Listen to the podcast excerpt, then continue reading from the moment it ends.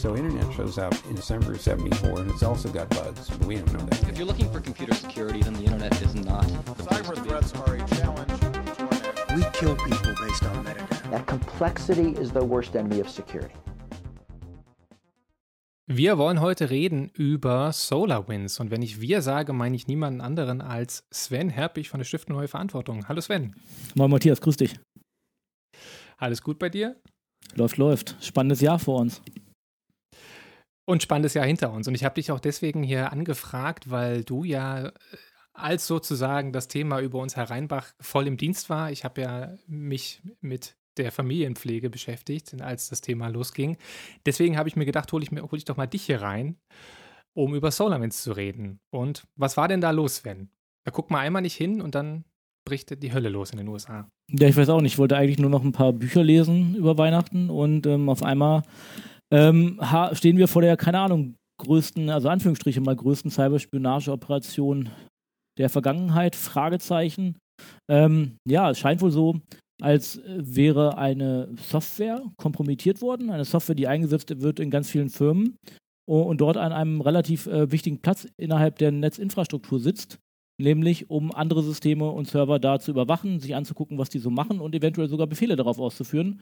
Was natürlich, wenn man sich das mal so anguckt, ähm, immer sehr kritisch sein kann, gerade wenn mh, ein Threat Actor, ein Angreifer oder wie auch immer, äh, darauf Zugriff hat. Und ähm, ja, wir sind, glaube ich, noch alle dabei, so ein bisschen zu verstehen, wen es alles betroffen hat. Mhm.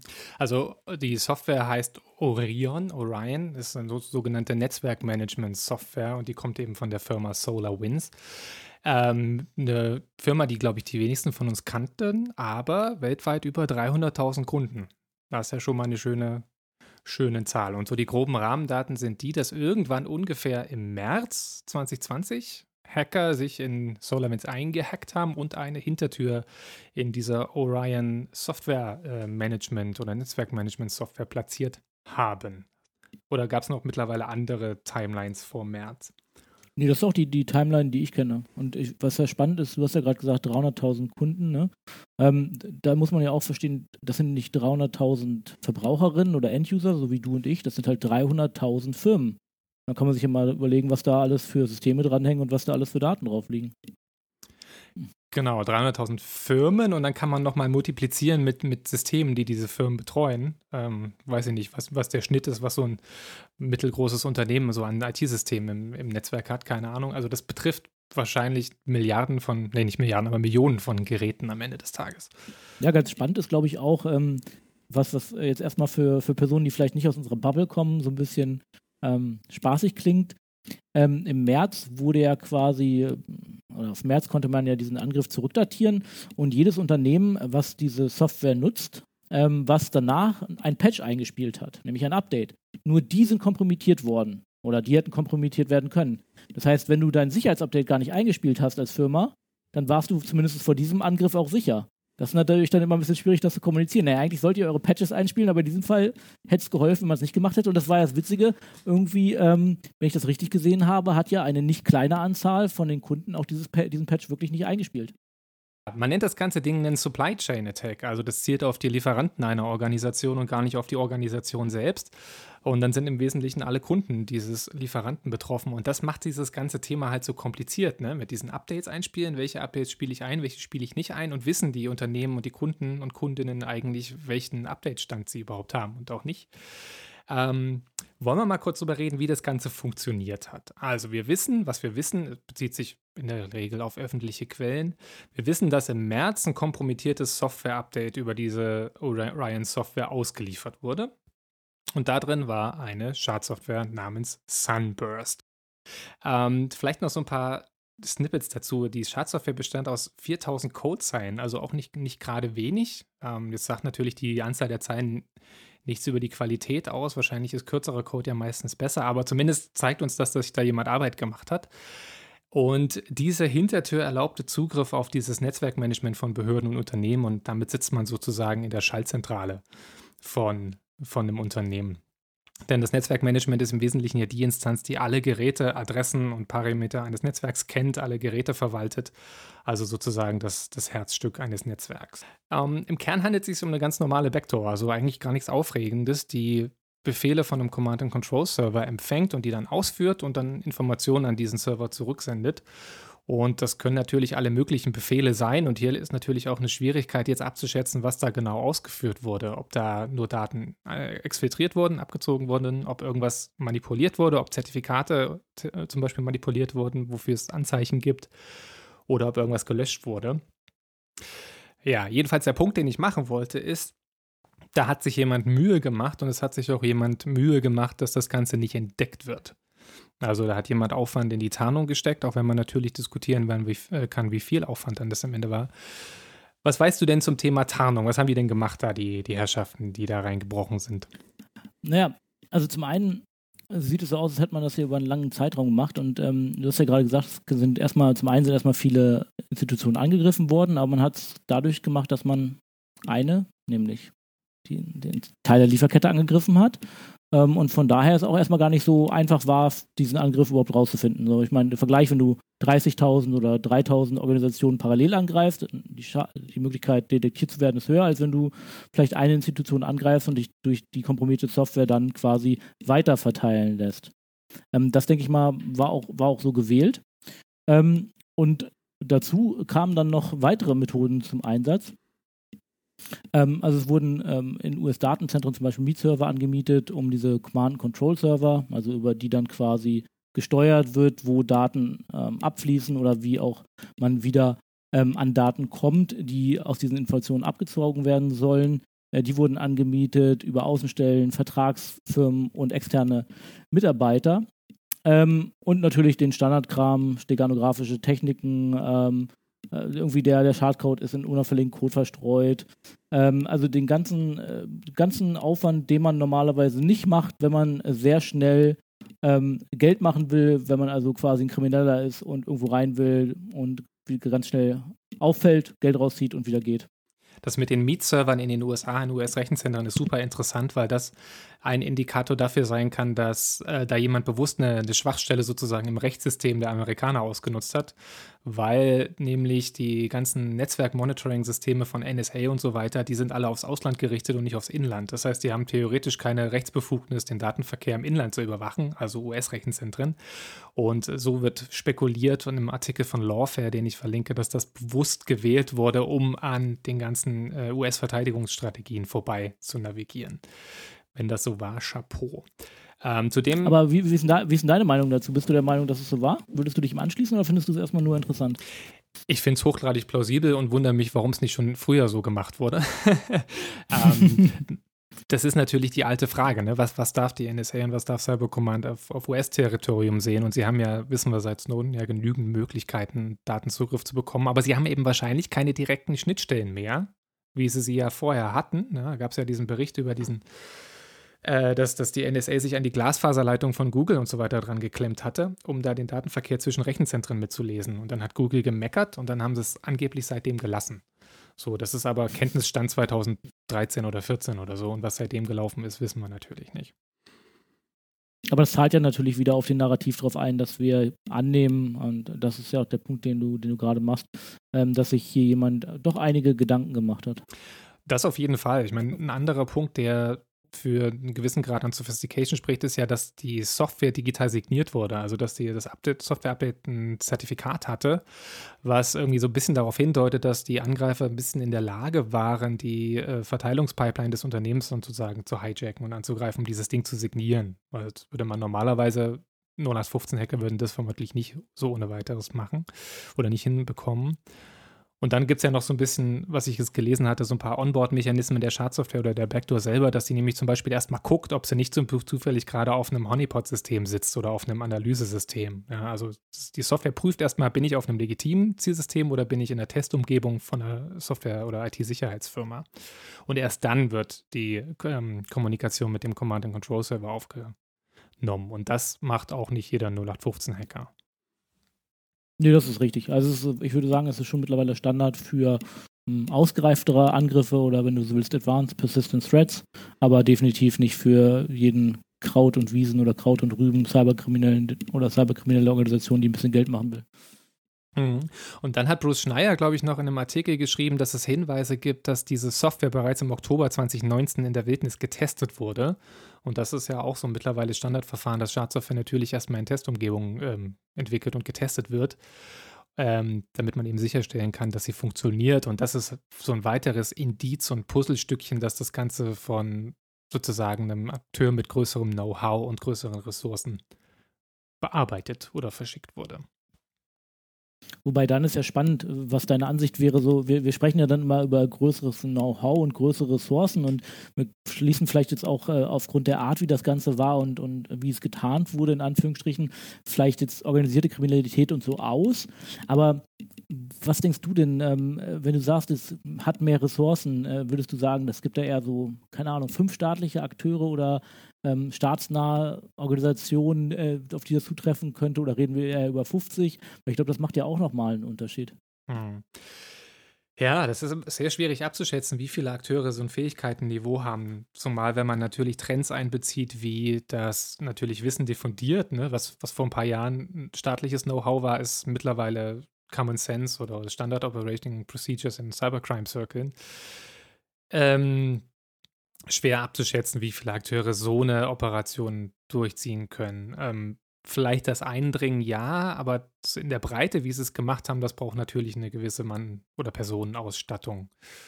Ähm, und dann ist ja auch die Frage, wir sehen ja, vielleicht, vielleicht haben wir ihn gesehen oder es wurde nicht darüber berichtet, aber was wäre denn, wenn es eine Cybercrime-Gruppe wäre, was wäre denn der Monetarisierungsimpact davon? Da müsste sich ja irgendwie mal jemand melden, Stichwort Ransomware, was verschlüsseln, Erpressungsgelder. Wie würde man das denn monetarisieren? Genau, also ich glaube, also du, wenn du dir zum Beispiel den, äh, den Cyberlagebild des Bundesamts für Sicherheit in der Informationstechnik durchliest, da steht ja drin, so ein Trend, der sich ja auch zumindest in den letzten zwei Jahren fortgesetzt hat, ist, dass man diese Angriffsplattformen ähm, also dass die Angriffsplattformen hochwertiger werden und man die auch schneller anmieten kann. Das heißt, natürlich, wenn du irgendwie sagst, jetzt Kriminalität war vielleicht beteiligt, wovon ich jetzt auch erstmal nicht ausgehen würde, könnte man natürlich sagen, vielleicht haben die halt so eine hochprofessionelle Angriffsplattform, die sie halt bereitstellen für Gruppen, Staaten und so weiter, die sie nutzen wollen.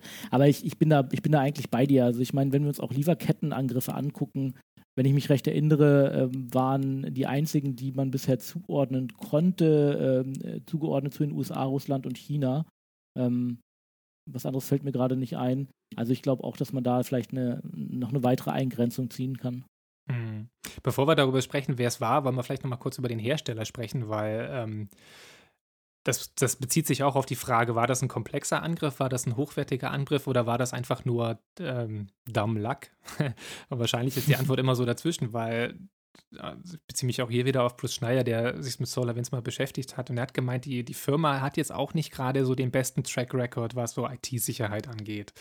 Da gab es wohl einen Vorfall, der hat wahrscheinlich damit nichts zu tun, aber es ist zumindest exemplarisch für die IT-Sicherheitskultur dieser Firma dass ähm, ein öffentlich einsehbares Skript existierte, wo man sozusagen die Logdateien von Software-Update-Servern von SolarWinds im Klartext sehen konnte. Also man konnte sozusagen den, den, den Code und den, den Skript dieser, dieser Verteilungssoftware öffentlich einsehen. Ja, dann hat ein IT-Sicherheitsforscher das entdeckt, hat SolarWinds darauf hingewiesen und die haben aber das sozusagen nicht wirklich behoben, sondern haben nur das Passwort geändert. Und dann gab es noch einen Bericht darüber, dass das Passwort des Update-Servers SolarWinds 123 war. Das konnte ich jetzt nicht nochmal verifizieren, aber wenn das stimmt, dann würde das zumindest für eine sehr komische Sicherheitskultur bei einer Firma sprechen, die ja unter anderem auch das US-Militär beliefert.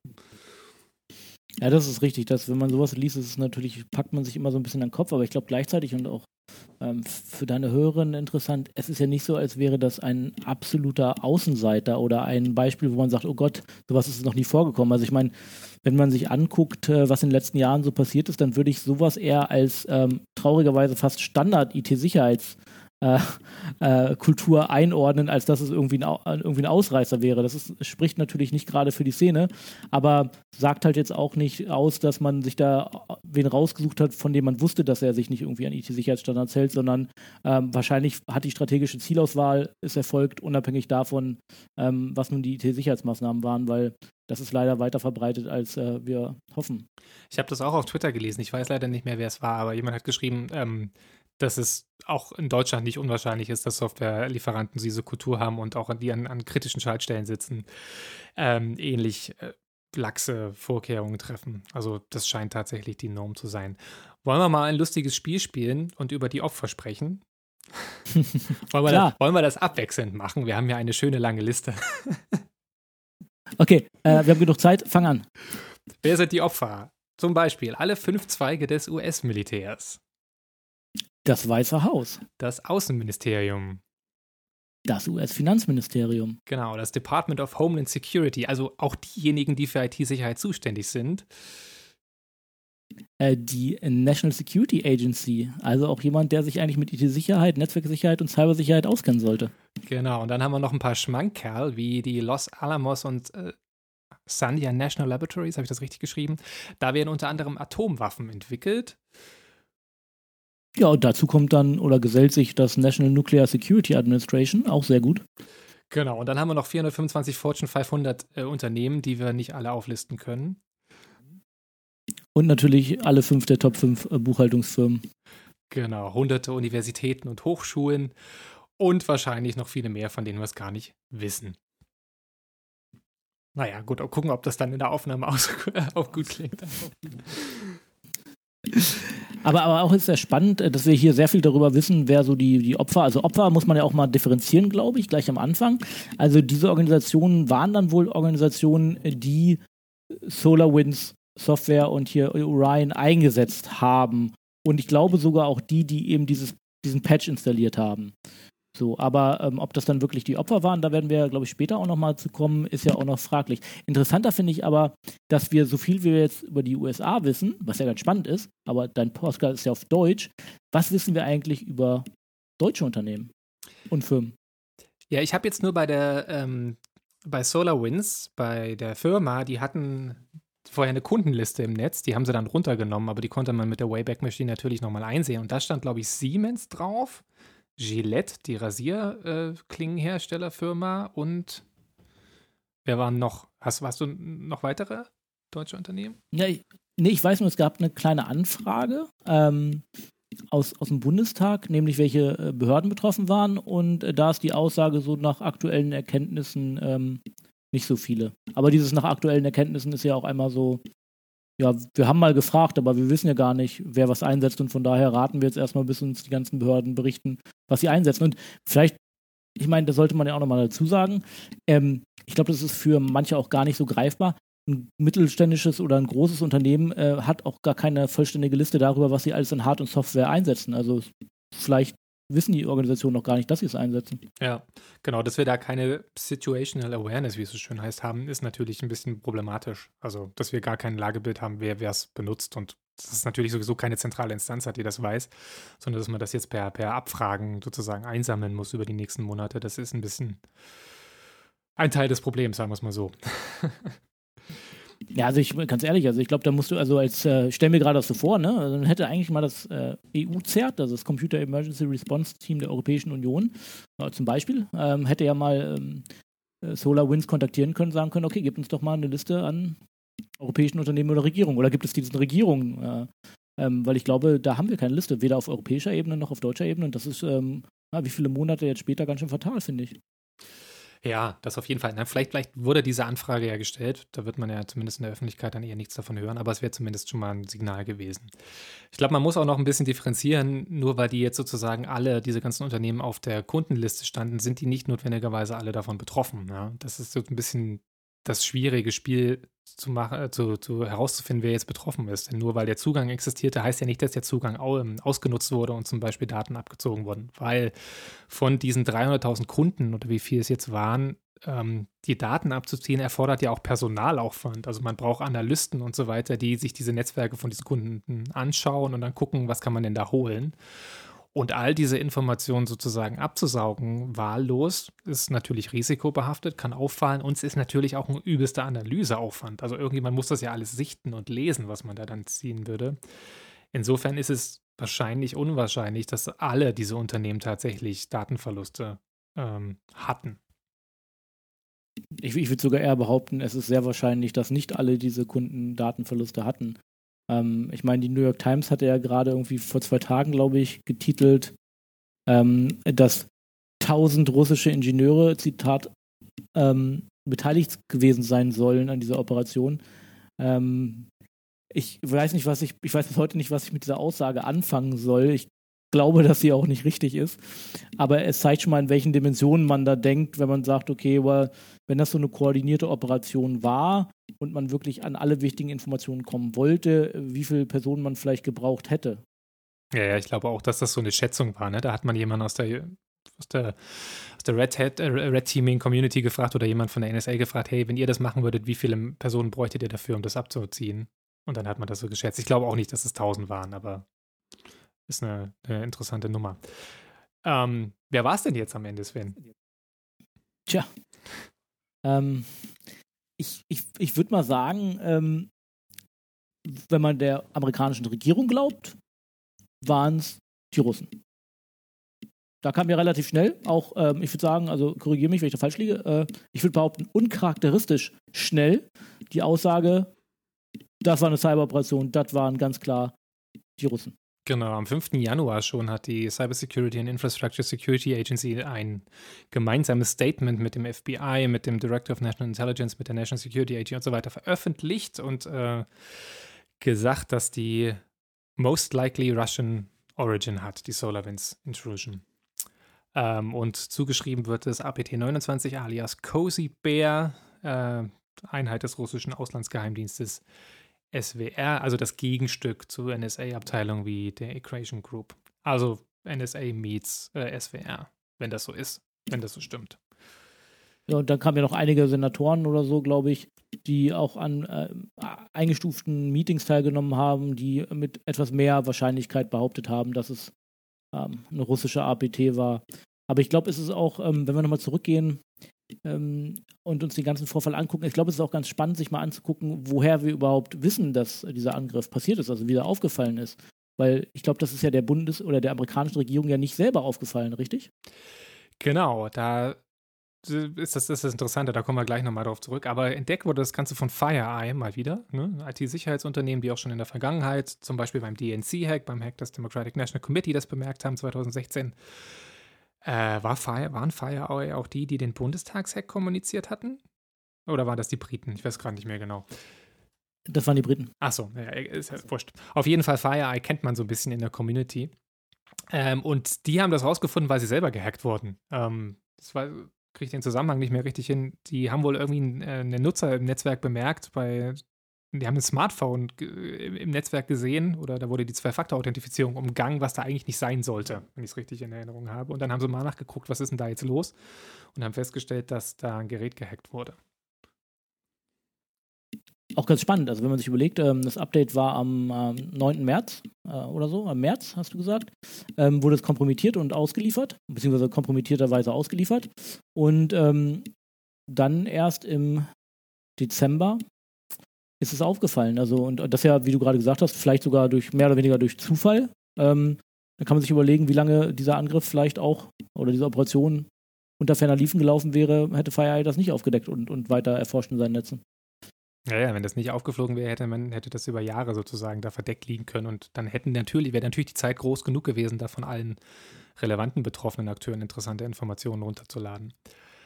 Ähm, aber ich meine, wenn, sag mal, nehmen wir mal die Zahl 1000 Hacker, sagen wir, wir haben, was hast du gesagt, neun Monate, da kann man schon allerhand interessante Geschichten abziehen, wenn man genug Zeit hat. Das ist richtig, aber ähm, hast du was davon gehört? Die Amerikaner setzen doch dieses Einstein oder Einstein-2-System ein. Das ist ja so ein Intrusion Detection-System, was ja eigentlich äh, Angriffe und so weiter erkennen soll auf die, ich glaube zumindest auf die Regierungsbehörden. Ähm, und das soll ja wohl in diesem Fall ähm, versagt haben, richtig? Das ist wohl mein Kenntnisstand und das ist, das leitet gleich schön über zu dem Punkt, warum ist das Ganze schlecht? Oder wie ist das ganze Thema einzuordnen? Ähm, und machen wir vielleicht erstmal das und dann reden wir nochmal über Einstein. Also vielleicht erstmal, du hast ja schon gesagt, das Ganze ist eine Spionageoperation. Jetzt könnte man natürlich sagen, okay, nichts Aufregendes, Business as usual passiert die ganze Zeit. Warum machen wir jetzt so ein Bohai darum? Und jetzt gibt es andere Akteure wie Microsoft und so weiter, die argumentieren, naja, das Ganze ist schon ein bisschen schlimmer als eine Standardspionageoperation. Was spricht denn gegen dieses äh, Business as usual oder für dieses, das ist eigentlich doch ein bisschen schlimmer als Standardspionage-Argument? Naja, es war halt äh, weitaus erfolgreicher. Also du hast äh, natürlich einen Zugang zu sehr, sehr vielen Organisationen bekommen. Du hast sie vorhin mit mir zusammen aufgezählt. Ähm, und zum anderen ist es auch so, dass es natürlich in einer Zeit erfolgt ist, die politisch ähm, extrem sensibel ist für die Vereinigten Staaten. Äh, du hast äh, das Jahr der Präsidentschaftswahl, also auch wenn der eigentliche Anfang der Kompromittierung im März erfolgt ist und nicht während der Wahl, ähm, hast du den Vorlauf zur Wahl. Das ist, äh, weiß jeder in den USA immer ein politisch sehr kritisches, sensibles Jahr. Ähm, da so eine Operation durchzuführen und auch ähm, mit dem Wissen oder mit dem Ziel, Regierungsoperationen zu treffen, hat es schon definitiv in sich.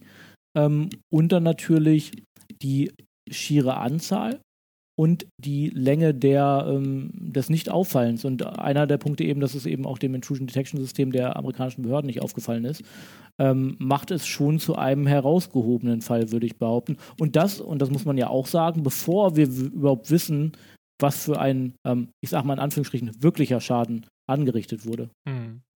Ja, dagegen spricht auch, dass natürlich nicht nur die USA da im Fokus lag, sondern gewissermaßen die ganze Welt, könnte man argumentieren. Also das ist weitaus größer als das, was bisher so passiert ist. Also wenn man an den zum Beispiel den Office of Personal Management äh, Breach 2015 denkt, da waren nur die USA betroffen, war auch riesig, aber jetzt haben wir halt nicht nur die USA, sondern sozusagen die ganze Welt. Wir haben kritische Infrastrukturen dabei bei den Unternehmen, die davon betroffen waren. Wir haben sowas wie die Nuclear Agencies dabei. Wir haben Energiebetreiber dabei. Das hätte also, oder das könnte im schlimmsten Fall ausgenutzt werden, um da destruktive Effekte auszulösen, auch wenn unwahrscheinlich, aber zumindest möglich. Ähm, und das Ganze war halt mega breit, das darf man auch nicht vergessen. Ja. Wobei, und äh, da möchte ich vielleicht nochmal auf eine andere Sache hinweisen, etwas so breit anzulegen ist natürlich auch super, wenn man verstecken möchte, wen man eigentlich angreifen will. Also vielleicht hatten die Angreifergruppe, der Threat Actor hat es ja nur auf ein oder zwei dieser Ziele abgesehen, aber hat es bewusst breit gestreut, damit sie mehr Zeit haben, Daten zu exfiltrieren und die Daten zu verarbeiten, bevor wirklich aufgefallen ist, was das Ziel war. Weil, sind wir mal ehrlich, äh, die forensischen Analysen und der ganze Kram, der jetzt stattfindet, wie lange das dauern wird, bevor man richtig rausfindet, was der Schaden war, aber auch was überhaupt passiert ist, das kann extrem lange dauern. Und äh, bis, bis dahin kann der Angreifer vielleicht schon mit den Informationen was anfangen, weil er nur ein oder zwei dieser Institutionen angezielt hat. Das ist ein guter Punkt, auf jeden Fall. Ähm, und wenn, wenn dann die ganzen Threat Reports rauskommen, dann wird es auch wieder ein, das, das sind ja Haufen unstrukturierte Daten, die man dann erstmal verarbeiten muss. Und dann überhaupt ein Bild zu bekommen, was jetzt am Ende gelaufen ist, ist natürlich mega komplex. Und dann wird einfach dadurch auch viel, viel Wasser denn sozusagen den Rhein runtergelaufen sein. Und dann das nachzubearbeiten ist natürlich schwierig. Ähm, Warum ist das Ganze denn eigentlich noch schlecht? Also ich möchte einfach nochmal eine andere Gegenfrage stellen. Du so als, als Spezialist für militärische Cyberoperationen. Ähm, warum, also wir haben ja vorhin ausgeschlossen, warum wir denken, dass es keine Cyberkriminalität ist. So. Also, und dann haben wir über Cyberspionage gesprochen. Aber warum, warum bist du nicht der Meinung, dass es zum Beispiel eine Cyber, also eine Vorbereitung für eine Cybersabotageoperation oder noch viel schlimmer, vielleicht für militärische Operationen gewesen sein könnte, wo man dann vorhatte, wirklich auch Infrastrukturen vom Netz zu nehmen, ähm, Daten zu löschen oder Schlimmeres zu tun. Äh, warum, warum schießen wir uns so auf diese Idee der Spionage ein? Ja, da sprichst du einen, einen guten, wunden Punkt an, der natürlich auch damit reinspielt oder ein weiterer Faktor dabei äh, dafür ist, zu erklären, warum das Ganze eigentlich ziemlich blöd ist. Denn diese Trennung Spionage und destruktive Angriffe macht natürlich nur so bedingt Sinn, denn man kann ja den Spionageangriff auch in den destruktiven Angriff umbauen, indem man einfach ein weiteres Softwaremodul nachlädt. Das heißt, wenn wir sozusagen mit SolarWinds den, den Brückenkopf etabliert haben auf weiß ich nicht wie vielen tausenden Netzwerken und eine Hintertür platziert haben, und vielleicht sogar noch lateral bewegt haben oder die, den Brückenkopf verfestigt haben, sodass man sozusagen Administratoren-Accounts übernimmt für die Zukunft beispielsweise, um noch Zugriff zu haben, selbst wenn das Update oder wenn die Sicherheitslücke behoben wird. Ja, dann kann es ja sein, dass man dann immer noch Zugriff auf das System hat. Das, das macht dieses ganze Ding so tricky. Dann kann man das ja auch für zukünftige Eskalationen ausnutzen. Und die Lesart zu sagen, vielleicht hat das auch einen militärischen Hintergrund, ist auch nicht so ganz unwahrscheinlich, weil, oder was heißt unwahrscheinlich, ist zumindest eine Interpretation, die man machen kann weil die Russen sich ja beschwert haben letztes Jahr, dass die amerikanische Persistent Engagement Strategie auf ihre kritischen Infrastrukturen abzielt. Also, dass die Amerikaner kritische Infrastrukturen in Russland hacken. Und dann hat sich Russland öffentlich beschwert, dass die Amerikaner das tun. Ähm, jetzt beschwert sich Russland immer mal, muss man nicht immer alles für bare Münze nehmen, aber nehmen wir, mal, nehmen wir es mal für bare Münze, dann würde SolarWinds sozusagen eine, könnte man als eine Art Revanche-Aktion interpretieren. Ja, auch gerade was so die Breite angeht, weil es ja natürlich auch eine gewisse Signalwirkung hat.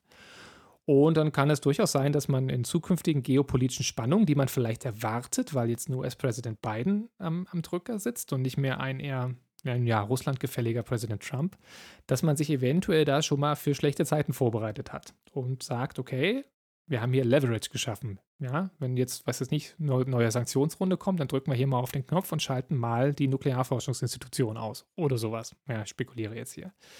Und das ist natürlich eine denkbar, ein denkbares Szenario. Ja, die eine Aussage, die ich ja gehört habe, ähm, was natürlich von den Leuten vertreten wird, die, die gegen diese Defending Forward, die gegen diese Persistent Engagement Strategie argumentieren, sagen, naja, guck mal, wir haben jetzt seit, ich glaube, Oktober 2018 diese Persistent Engagement Strategie mit der Defending Forward Doktrin.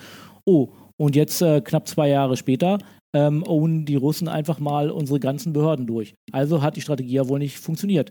Da, das kann man jetzt so oder so sehen. Die andere Betrachtungsweise ist, das russische Defending Forward hat sehr gut funktioniert, was du auch gerade angesprochen hattest.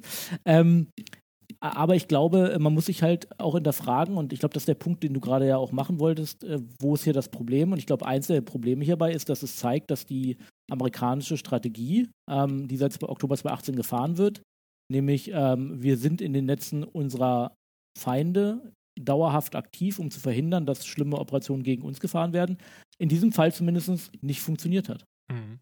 Also nicht nur die, also nicht nur hat die die Offensive, die Out-of-Network-Operations-Strategie äh, nicht funktioniert, die ja nochmal eine höhere Stufe ist als aktive Cyberverteidigung, über die wir in Deutschland sprechen. Nicht nur hat die nicht funktioniert, sondern auch die Verteidigungsstrategie, also Cyber Deterrence by Denial, hat auch nicht funktioniert. Also eigentlich hat alles überhaupt nicht funktioniert. Und das ist das Ganze, was das Ganze so, so spannend macht. Also vielleicht nochmal kurz zur Erklärung. Nucleus der Persistent Engagement Strategie ist ja, wir sitzen im Netz der Angreifer drin und gucken, was die da machen. Ja, gucken denen auf die Finger, gucken denen auf die Tastatur, dann wissen wir, wo die angreifen. So, das hat jetzt offenkundig nicht funktioniert, denn die russischen Hacker waren scheinbar in der Lage, komplett an dieser Überwachung durch äh, Cybercommand vorbei zu operieren, unter anderem auch, weil sie über US-Server gegangen sind, wo Cybercommand nicht gucken darf. Ähm, die Frage ist jetzt aber, wie du vollkommen sagst, wenn Persistent Engagement so eine supi-dupi Strategie ist, warum hat das hier nicht funktioniert? Ja, das ist, äh, ich, ich finde, aber ich glaube, das ist vielleicht, bringt mich einfach zu dem Punkt, dass ähm, ich glaube, wir sprechen noch gar nicht genug darüber, wie problematisch das Ganze war. Weil so wie du es gerade zusammengefasst hast, was ich, was ich sehr gut fand, war, es hat alles versagt, ja, in der Tat. Sowohl die defensiven als auch die offensiven Bemühungen. Und das ja nicht von irgendeinem Staat, der Cyber so als ein bisschen wichtig betrachtet, sondern von einem Staat, der massive Ressourcen seit Jahren investiert, nicht nur in die Technik, sondern auch in die Policy und in die rechtliche äh, ähm, Aspekte. Ähm, und da muss man schon das Ganze erstmal, glaube ich, auch sacken lassen, weil im Endeffekt bedeutet das für uns, wenn die USA sowas nicht verhindern können, kann das vielleicht auch kein anderer Staat verhindern. Und damit ist es richtig, richtig schlimm. Mhm. Ähm, noch ein anderer Aspekt, den ich noch zum Thema Persistent Engagement ansprechen will, ist, ähm, wenn man sich so ein bisschen mit den Vordenkern dieser Strategie unterhält, dann sagen die ja, okay, Persistent Engagement ist nicht als Abschreckung gedacht. Ja, das ist gar nicht da dafür designt, dass, dass Russland oder andere Akteure uns nicht angreifen, sondern das ist nur dafür designt, denen das Leben schwerer zu machen. Also wenn die uns angreifen, dass, dass es ein bisschen komplizierter ist, weil wir deren Zugänge verbrennen, weil wir deren Schadsoftware verbrennen und so weiter und so fort. Und, und das finde ich ganz interessant, da wollte ich mal deine Meinung hören, einer der Vorgäng Vordenker von, von Persistent Engagement, Michael Fischer-Keller, sagt, okay, das Ziel dieses Ansatzes ist so eine Art Rules of the Road zu erstellen. Ja? Durch die Konfliktinteraktion zwischen Angreifer und Verteidiger soll so eine Art Agreed Competition, nennen sie das, entstehen. Also so eine Art ja, Gentleman-Wettbewerb, wenn man so sagt, okay, ihr hackt uns hier, wir hacken euch da, dadurch können wir so ein bisschen abschätzen, wie ihr drauf seid, was ihr verfolgt, wie gut ihr seid und was ihr macht und was ihr nicht macht. Und dann, dann levelt sich das so ein, dann nivellieren sich die Praktiken so ein. Ist so die Annahme. Und wenn das jetzt so ist, ja, dass SolarWinds in dieser Breite Agreed Competition ist, dann ist das eine Competition, die irgendwie nicht so richtig super ist. Oder was meinst du dazu? Ich würde dir da vollkommen zustimmen. Und also ich kann, ich kann diese Ansicht jetzt nicht unbedingt ähm, äh, beurteilen. Ich denke mal, da werden viele schlaue Köpfe auf der USA-Seite gesessen haben und werden sich diese Doktrin auch überlegt haben.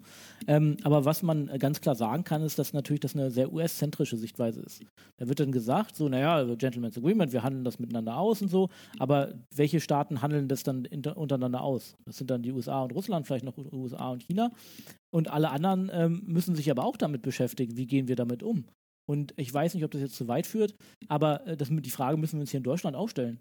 So, ähm, wie verhalten wir uns denn, wenn wir auf einmal amerikanische ähm, Angestellte der NSA, äh, wenn die Zugriffe auf deutsche Systeme haben, aber eigentlich gar nicht die deutschen Systeme abzielen, sondern irgendwie russische Hacker aufhalten wollen oder was nicht alles und wir das rausfinden. Äh, rufen wir dann bei der NSA an und sagen, oh ja, äh, liebe, liebe Freunde, liebe Alliierte, wir haben das jetzt rausgefunden, auf diesem E-Mail-Server äh, geht da mal bitte runter oder geht dieser Hetzner-Server, naja, wäre gut, wenn ihr da jetzt nicht drin seid oder sagt uns zumindest, was ihr da macht, wie gehen wir denn damit um? Vor allem nach 2013, nach den Snowden-Veröffentlichungen. Und da haben wir uns noch am wenigsten Gedanken drüber gemacht. Und deswegen, um zu meinem initialen Punkt zurückzukommen, ähm, kann diese Doktrin ja vielleicht theoretisch funktionieren, aber sie ist halt sehr US-zentrisch und sie äh, vergisst wieder mal 90 plus Prozent der Welt.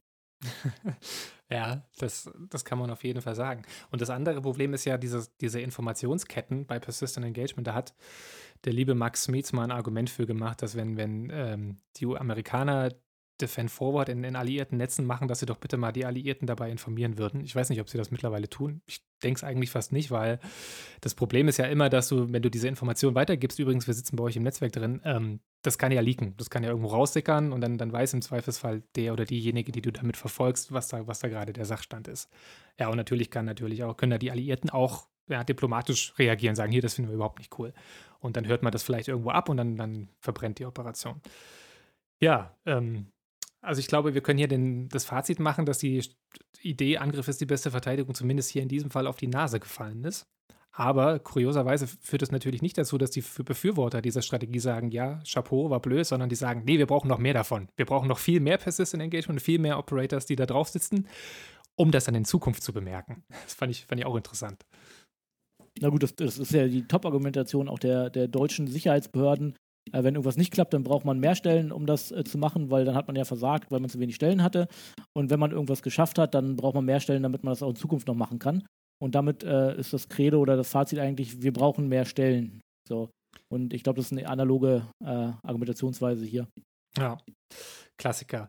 Ja, also die, die Angriff ist die beste Verteidigungsstrategie, hat versagt, aber auch die Verteidigungsstrategie hat gesagt. Und du hast vorhin schon mal kurz angetickert, ähm, das sagenumwobene Einstein-3-System, Intrusion Detection System mit Deep Packet Inspection des Department of Homeland Security, welches ähm, nicht das gesamte ähm, US-Netzwerk überwacht, aber zumindest Teile davon und den Netzwerktraffic nach bösartigen Aktivitäten scannt, hat auch nichts bemerkt. Also das ist so, ich weiß nicht, was das gekostet hat. Es muss, glaube ich, Milliarden, teuer, äh, Milliarden Dollar teuer gewesen sein, das System. Und es bricht sozusagen auf verschlüsselten Datenverkehr auf, soweit ich das gesehen habe, und guckt, was drin ist. Ähm, und hat es auch nicht gefunden. Und das, was ich jetzt spannend finde, mal wieder den Bezug auf Deutschland machen. Der BND sagt ja, wir machen auch solches Scanning. Ja, die sitzen am DE6, sagen sie, und wir sitzen da, um den Datenverkehr nach bösartigen Cyberaktivitäten zu scannen. So die Argumentation. Wenn jetzt die Amerikaner das mit der gleichen Technologie oder vielleicht mit besserer Technologie in ihren eigenen Netzen nicht hinbekommen haben, schafft der BND das dann am Internet-Traffic am DE6 in einem viel größeren Maßstab? Also du willst doch jetzt nicht an unserem Auslandsnachrichten zweifeln, oder? Ich wollte auch nur mal, ich wollte nur mal die Frage stellen. Nein, ich, ich, bin da vollkommen bei dir. Also ähm, man erfährt ja auch nicht so richtig viel, wofür ähm, beim Bundesnachrichtendienst die Gelder verwendet werden, um, ich zitiere hier, glaube ich, die BND-Webseite, Cybersicherheit für Deutschland im ausländischen Netzen herzustellen. Ähm, aber ähm, ich, ich, glaube, wie du, dass, dass wenn äh, die äh, Amerikaner das mit ihren technischen Mitteln und rechtlichen Kompetenzen nicht schaffen, wird es für den Bundesnachrichtendienst, glaube ich, nicht einfacher sein. Aber ich möchte nochmal auf deinen Punkt zurückzukommen, nämlich, dass auch die Verteidigung gescheitert ist. Und da bin ich noch gar nicht so bei dir, weil Verteidigung ist ja, ist ja mehr als nur den Verteidiger, den Angreifer abwehren. Ich meine, wir wissen ja immer noch nicht, also ich meine, natürlich, das sieht jetzt alles schlimm aus und so, aber wir wissen ja immer noch nicht, ob jetzt wirklich Schaden angerichtet wurde und wie viel. Und ein Teil von Verteidigung ist natürlich erstens die Verfügbarkeit. Also die Netze sollen am Laufen bleiben und so schnell wie möglich wieder ans Laufen gehen. In diesem Fall ähm, wird wahrscheinlich durch die Detektion, durch die Forensik ein paar Downtime sein, aber ansonsten wird es weiterlaufen. Ähm, und jetzt gilt es ja erstmal rauszufinden, ähm, wie groß der Schaden war, welche Daten abgeflossen sind und so weiter. Und ich glaube, erst wenn man das evaluiert hat, und das kann noch Monate oder vielleicht Jahre dauern, dann wird man wissen, ob die Verteidigung hier wirklich versagt hat oder ob ähm, die Daten oder nur wenige Daten, unwichtige Daten abgeflossen sind und es vielleicht dann doch nicht so erfolgreich sah, ähm, war, wie es jetzt erstmal aussieht. Ja, gut, du hast natürlich einen Punkt. Und wir haben natürlich wie bei, bei allen Cyberangriffen auch so ein Survivorship-Bias. Ne? Wir sehen ja nur den erfolgreichen Angriff, wir sehen ja nicht die Hunderte davor, die nicht funktioniert haben, äh, wo niemand auf den Link geklickt hat im Zweifelsfall.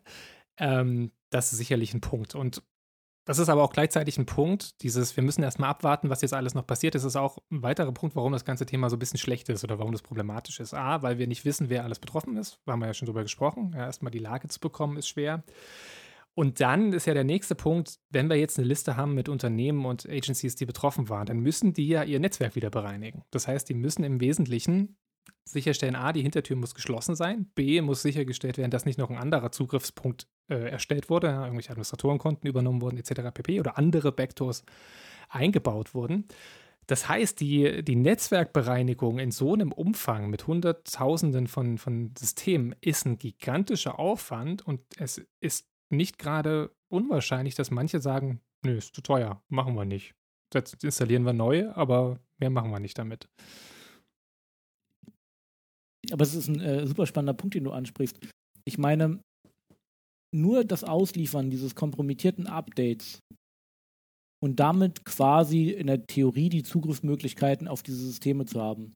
Selbst wenn kein Follow-up geschehen ist, also wenn keine, wenn, wenn sich nirgendwo eingeloggt wurde, keine andere Hintertüren hinterlassen wurden, keine Daten exfiltriert worden sind, ist der volkswirtschaftliche Schaden, der angerichtet wird, ja schon ziemlich groß, weil, wie du gesagt hast gerade, da muss jetzt erstmal vieles bereinigt werden.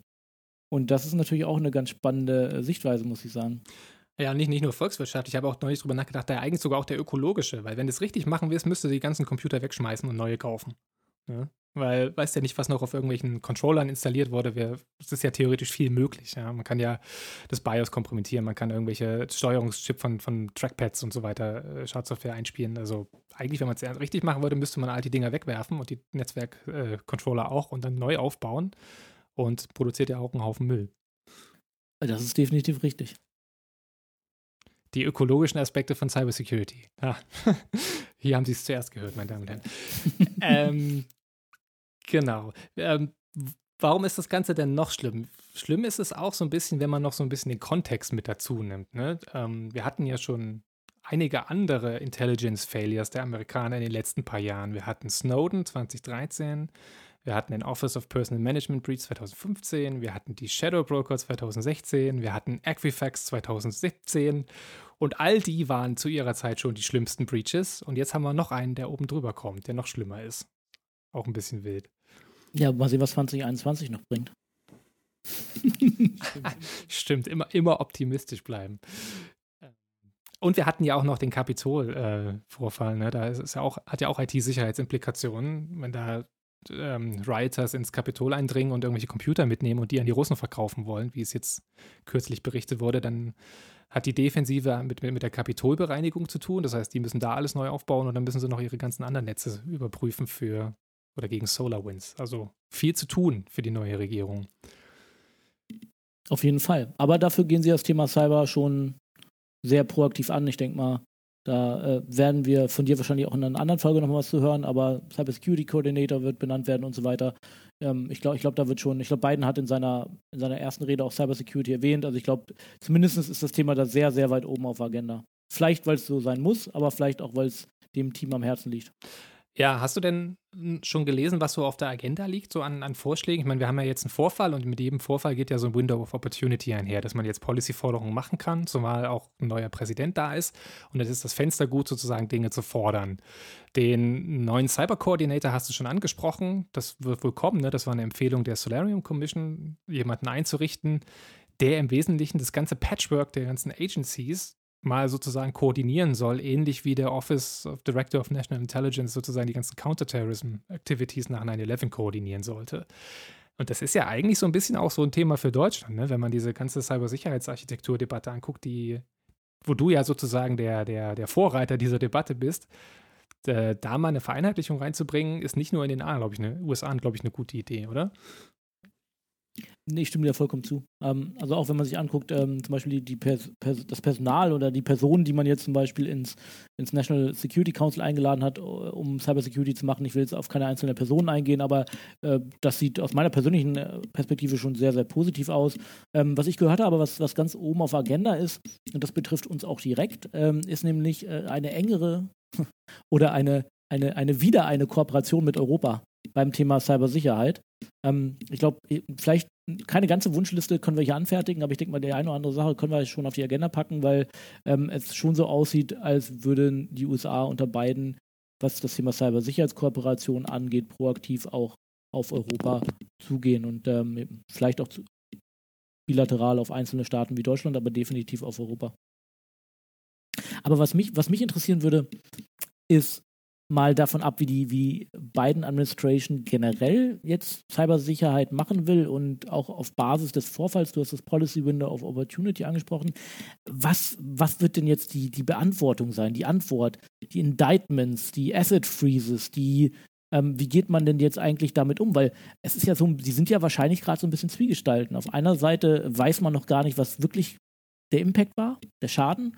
Auf der anderen Seite möchte man jetzt unbedingt, und deswegen hat man ja auch Russland schon benannt, mit hoher Wahrscheinlichkeit möchte man jetzt Russland bestimmt irgendwie wehtun, damit die das nicht nochmal machen. Und auf der, auf der dritten Seite steht dann die, zum Beispiel die NSA, die sagt, naja, ja, okay, das war jetzt schlimm, aber lass uns das mal nicht so schlimm gestalten, dass man auf UN-Ebene das jetzt verbieten will, weil wir machen das ja auch und wir wollen das ja auch weiterhin machen. Ja, das ist eine sehr gute Frage. Zumal, also wir haben ja gesehen, die Verteidigung hat versagt, die Offensive hat versagt. Und eigentlich ist ja auch der Common Sense zu sagen, ja, selbst wenn wir jetzt Deterrence by Punishment machen, also wenn wir jetzt Strafma Strafmaßnahmen ergreifen, die Cost Imposition machen, also die so schmerzhaft sind, dass ein Angreifer abgeschreckt wird, äh, auch das wird wahrscheinlich nicht funktionieren, weil ja Persistent Engagement gerade auf dem Gedanken geboren wurde, dass Abschreckung nicht funktioniert. Also, dass man mit Cost Imposition im, im Cyber Information äh, Space nicht so weit kommt. Insofern ist, glaube ich, eine sehr valide Frage zu fragen, ja, was machen die denn jetzt? Machen die jetzt Punishment und hacken, weiß ich nicht, Putins Bankaccount oder leaken irgendwelche Fotos oder weiß ich nicht, hacken den, den äh, russischen Internet-Shield, da diese SORM-Plattform oder was auch immer. Ich habe keine Ahnung. Ja, weißt du, was ich jetzt machen würde? Also ich ja, habe ja mal studiert, aber ich habe ja keine Ahnung von internationaler Politik, von daher kann ich jetzt mal einen raushauen. Ich würde anstelle der Amerikaner jetzt out of domain gehen, weil out of domain ist ja vollkommen in Ordnung. Du musst ja nicht Cyber mit Cyber vergelten, ne? Du kannst ja out of domain gehen. Und wir haben ja gerade in Russland die Nawalny-Proteste oder die von Nawalny inspirierten Proteste gegen Putin. Und wenn ich jetzt die USA wäre, könnte ich mir vorstellen, dass äh, dort der CIA-Direktor, CIA-Direktorin auf den Tisch legt naja, wir könnten die Demonstration da ja mal ein bisschen unterstützen mit dem einen oder anderen äh, Video, was wir Nawalny zuspielen oder seinem Team oder so. Sozusagen Counter-Information Warfare, ne? Hack and Leak jetzt auf der anderen Seite. Wir, wir hacken Putins Bankaccount und spielen das der Opposition zu, die, die Finanzdaten. Äh, solche Überlegungen gab es ja unter Obama schon. Also das ist nicht unwahrscheinlich oder zumindest könnte das auf dem Tisch liegen. Ja. Hm. Dann ist Wäre jetzt auf jeden Fall der perfekte Zeitpunkt, ne? Ja, dann ist natürlich die Frage, wohin das Ganze hin eskaliert, ne? Weil wir dann, wenn wir jetzt alle Information Warfare spielen, dann wird es richtig konfus mit ähm, Zusammenbrechen gemeinsamer Wahrheiten und so weiter und so fort. Ähm, da sind die USA ja auch ein bisschen vulnerabel für, könnte man ja argumentieren. Ja, oder sie sind schon beyond the point of caring about it, weil ja eh schon alles zusammengebrochen ist.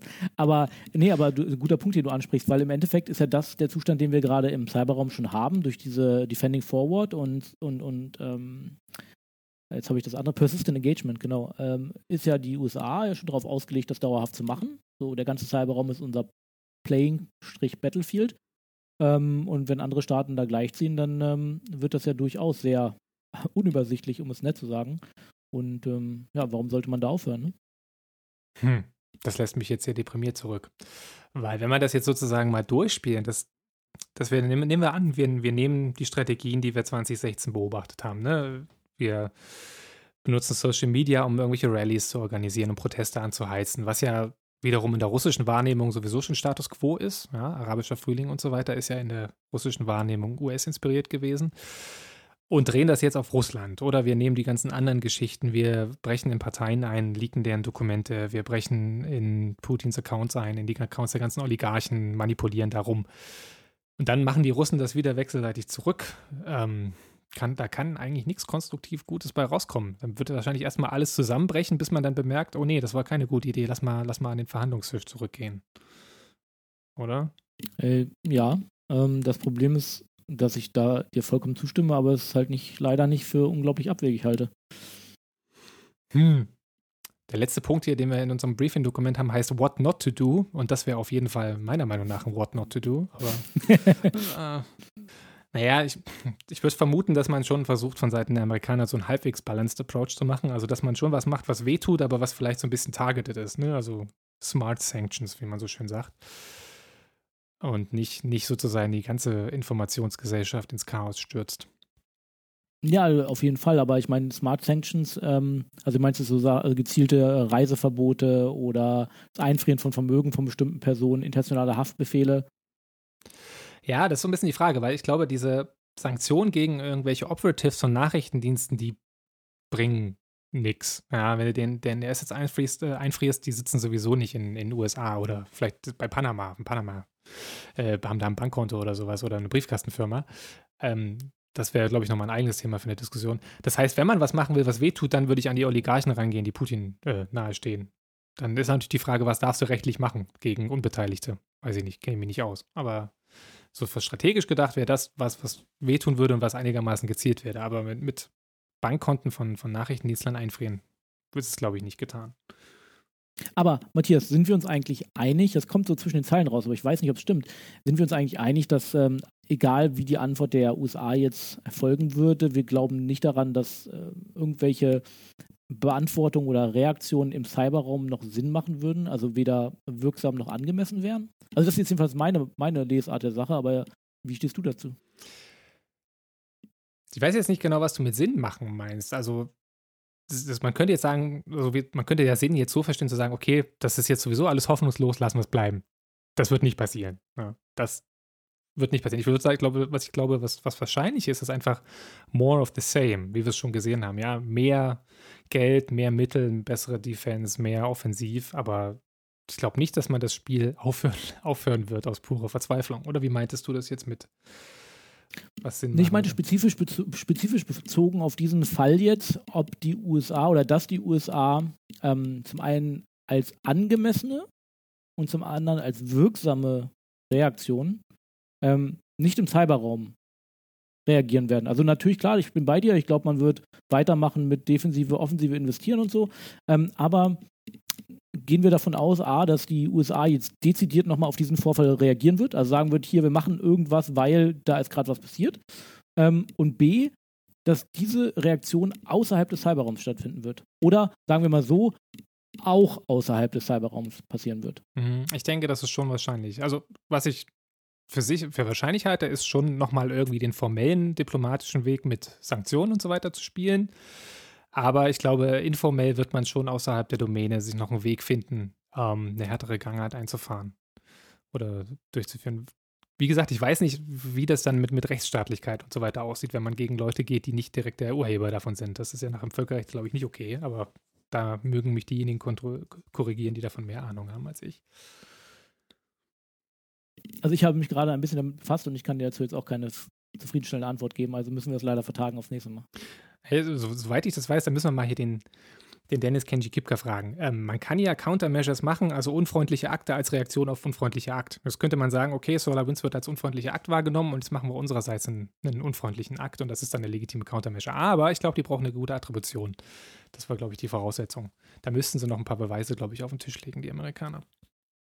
Ah, die werden sie auch noch irgendwo finden, glaube ich. Ja, ich meine, wenn der Angriff so breit ist, dann finden sich bestimmt schon ein paar Indicators of Compromise irgendwo. Ja, und wenn das Office of the Director of National Intelligence äh, rausgeht und sagt, äh, ja, das waren wahrscheinlich die äh, russische äh, Threat Actors, dann glaube ich, äh, wird man da auch ein paar Informationen weitergeben können. Das wahrscheinlich. So, was lernen wir denn jetzt von diesem Fall? Was ist denn deine Top Lessons learned von dieser ganzen Geschichte? Also meine, meine Top Lesson learned, die ich ganz oft wiederholen werde, weil sie einfach mal im Narrativ total reinpasst, ist, dass Defending Forward und Persistent Engagement nicht der Weisheit letzter Schuss ist. Das auf jeden Fall nicht, aber da, bei der Diagnose bin ich komplett bei dir, aber mir fehlt so ein bisschen die Vorstellungskraft von darüber nachzudenken, was macht man denn stattdessen. Was ich, was ich gelesen habe, was ich immer noch charmant finde, aber ich krieg krieg's noch nicht so richtig in meinen Kopf drumherum ist, dieses Assume Breach Paradigma mal ernst zu nehmen. Also davon auszugehen, okay, wir kriegen die Netze sowieso nicht sicher, ist viel zu kompliziert, viel zu viele Geräte, Supply Chains kriegst du nicht sicher. Deswegen gehen wir jetzt mal davon aus, dass der Netzwerk, der, der bösartige Akteur schon drin ist. Aber wie operiert man in der Digitalisierung mit so einem Paradigma, ohne dass man komplett ineffizient wird und alles nur noch ausdruckt? Oder handschriftlich schreibt. Ja. oder mit Schreiberschienen oder wie auch immer. Also wie operationalisiert man dieses Assume Breach Paradigma ist mir komplett schleierhaft. Aber ich glaube, das wäre wichtig, da mal drüber nachzudenken. Obwohl du dann ja davon ausgehst, dass es nicht funktioniert hat oder nicht angewendet wurde. Das war ja mein Punkt von vorhin, dass wir noch gar nicht wissen, ob überhaupt Schaden und wie groß der Schaden ist, der eingetreten ist. Also vielleicht hat das ja schon gewirkt, aber wahrscheinlich nicht und ich bin da vollkommen bei dir.